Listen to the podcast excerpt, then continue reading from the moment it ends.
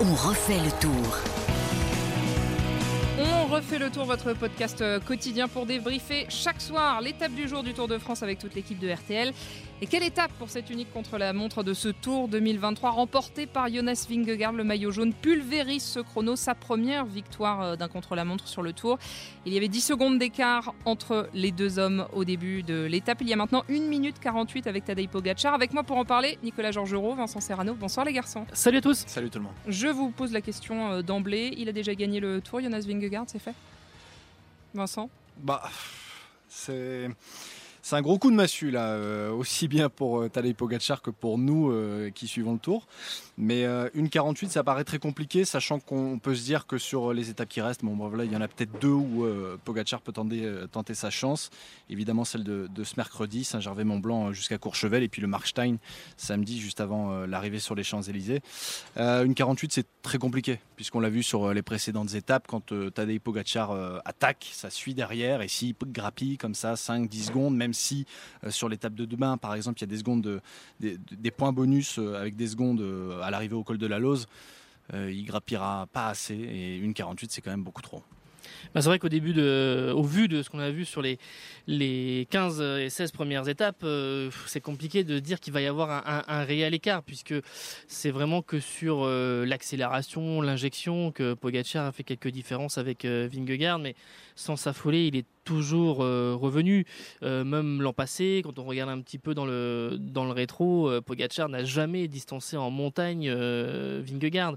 il lui a pris une vingtaine de secondes, c'était soit sur le contre-la-montre, soit sur l'étape des pavés, mmh. alors que Vingegaard lui a mis un petit peu plus de 4 minutes, 4-0-3 précisément, en, en, montagne. Donc pour l'instant, l'homme fort en montagne, c'est Vingegaard, et puis surtout, évidemment, c'est son équipe qui va rouler très très fort, très très fort en direction de, de Courchevel c'est même pas sûr qu'une échappée euh, finalement aille euh, au bout. Euh, il y a un terrain pour, mais c'est même pas sûr parce que bah, cette équipe-là va, euh, Jumbo va, va, va, rouler très très fort pour empêcher la, la sortie et l'attaque d'un Pogachar. Et puis euh, finalement, on serait même pas étonné finalement qu'un qu'un Vingegaard soit conforte un petit peu cette, cette avance ou, ou aille gagner à, à Courchevel après la descente euh, ouais. et quelques kilomètres après le col de la Lose. Il le faisait pas forcément, hein, Vingegaard, pour aller chercher, grappiller des secondes pour consolider son avance. Il se contentait de suivre Tadej Pogacar. Donc c'est ça le souci hein, maintenant pour, pour le Slovène. Et puis même si sur euh, la dernière étape avance contre la montre la montée vers le BT, on, on voyait bien que UAE se sentait mieux et qu'il y avait plus d'hommes autour de Pogacar que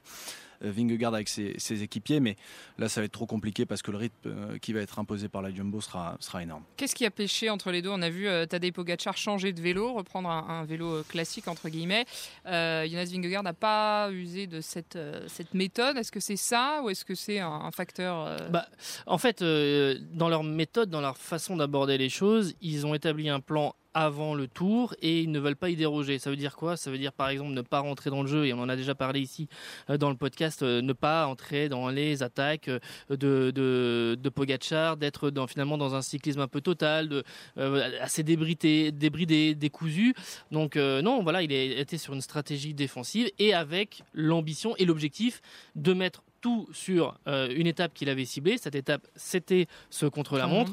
Euh, de toute façon, très clairement, quand on a vu euh, dans, dans, la descente les risques qu'il a pris, notamment dans certains virages et dans certaines courbes, déjà, d'une, ça veut dire qu'il l'avait parfaitement reconnu. Deux, qu'il était prêt à prendre ses risques. Et que trois, donc, il voulait créer un écart considérable avec, avec Pogachar. De toute façon, il n'a fait que répéter qu'il n'y aurait pas que 5 10 secondes à l'arrivée à Paris. Il y aurait un écart plus grand. il avait vu juste. Euh, une 48 ce soir. Oui, et puis euh, de toute façon, euh, on s'attendait pas forcément à un tel écart. Après, dire que c'est le changement de vélo ou pas le changement de vélo, on peut dire que, voilà, au vu des images, même si le changement de, de vélo a été assez rapide pour Tadej Pogacar, le temps qu'il retrouve une allure, allez, il a perdu quoi 20, 25 secondes sur la montée, euh, la côte de Domancy, mais c'est pas ça qui fait 1 minute et 38 secondes, comme l'a dit Nicolas, c'est que euh, Jonas Vingegaard est parti à fond, à bloc, de A à Z. Il avait super bien reconnu le parcours. Et puis de toute façon, à la fin de cette étape, quand on parle avec euh, les directeurs sportifs de la Jumbo, c'est que une 38 ou pas, euh, s'il avait perdu du temps, si on ne change pas notre plan on l'a depuis le début, on ne changera pas, il n'y a pas de raison qu'on change maintenant. Un plan direct et, bien tracé, donc auquel euh, la Jumbo ne veut pas euh, déroger. On peut s'attendre à, quoi pour euh, l'étape de demain, avec notamment l'ascension du col de la Lose, le point culminant de ce Tour 2023 quelle attitude euh, Tadej Pogacar peut euh, adopter demain? Bah, De toute façon, il va essayer de partir euh, dès le départ. je pense qu'il l'a déjà fait, il l'a tenté peut-être pour enfumer un peu tout le monde, mais là, il lui reste plus grand-chose. Pas, dès le départ, non, pas, dès, le départ, mais soit il est. Il, y a quand même eu une étape où il part devant et Jonas Vingegaard le rattrape. Ça dure vraiment quelques minutes seulement, mais, c'était. On n'est pas, sur un tel dénivelé, mais là, là, s'il veut attaquer et faire une attaque d'envergure, il faut attaquer dans, dans la côte de Longe-Foix pour euh, prendre une avance, faire la descente et ensuite euh, faire les 28 km euh, d'ascension du col de la Lose et, tenir. Mais en est-il capable? Justement, quand tout à l'heure que je disais que l'équipe Jumbo va imprimer un rythme très fort, c'est que jusqu'au pied du col de la Hose et même sans doute sur les premiers kilomètres du col de la Hose, le rythme va être effréné de la part de, l'équipe néerlandaise.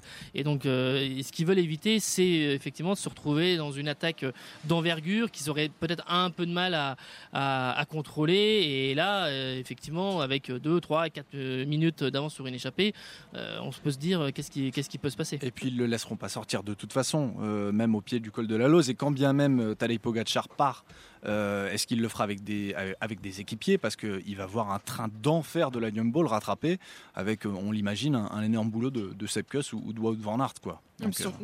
sachant que c'est une stratégie qui se construit sur le, sur le long cours, parce qu'on parle beaucoup du, du col de la Lose, mais c'est tout ce qu'il y a avant aussi qui va jouer dans la stratégie. Oui, alors il y a notamment le, il y a, oui, il y a quatre ascensions au, total, mais euh, il y a aussi notamment le, le Cormet de Roseland. Mais pour moi, ça fait un, peu loin. C'est le sommet du Cormet de Roseland, il est à 100 km de l'arrivée.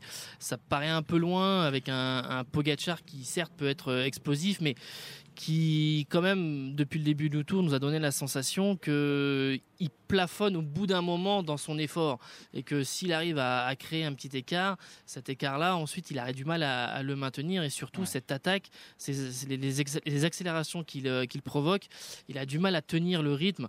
Euh, et donc, c'est aussi pour ça, à mon sens, que Vingegaard sait très bien qu'à un moment ou un autre, il, revient sur euh, Pogacar. Donc, voir une attaque à plus de 100 km de, l'arrivée sur une telle étape, pour moi, je, pense qu'il n'en est pas capable. Est-ce qu'on peut dire que Jonas Vingegaard est, encore plus fort cette année? C'est la première fois qu'il rencontre un contre-la-montre sur le Tour de France. Est-ce que, euh, voilà, Nicolas, toi qui étais là l'an passé, les années précédentes, est-ce qu'il est encore plus fort cette année?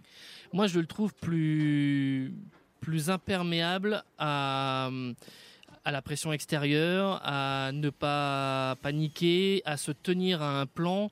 Euh, voilà, en 2021, quand euh, il prend la suite de, de Roglic, par moment, on sentait qu'il tâtonnait. Alors, évidemment, euh, quand vous êtes au milieu d'un Tour de France, vous êtes propulsé leader de remplacement et qu'en plus il faut absorber la pression, c'est assez logique, c'est assez normal.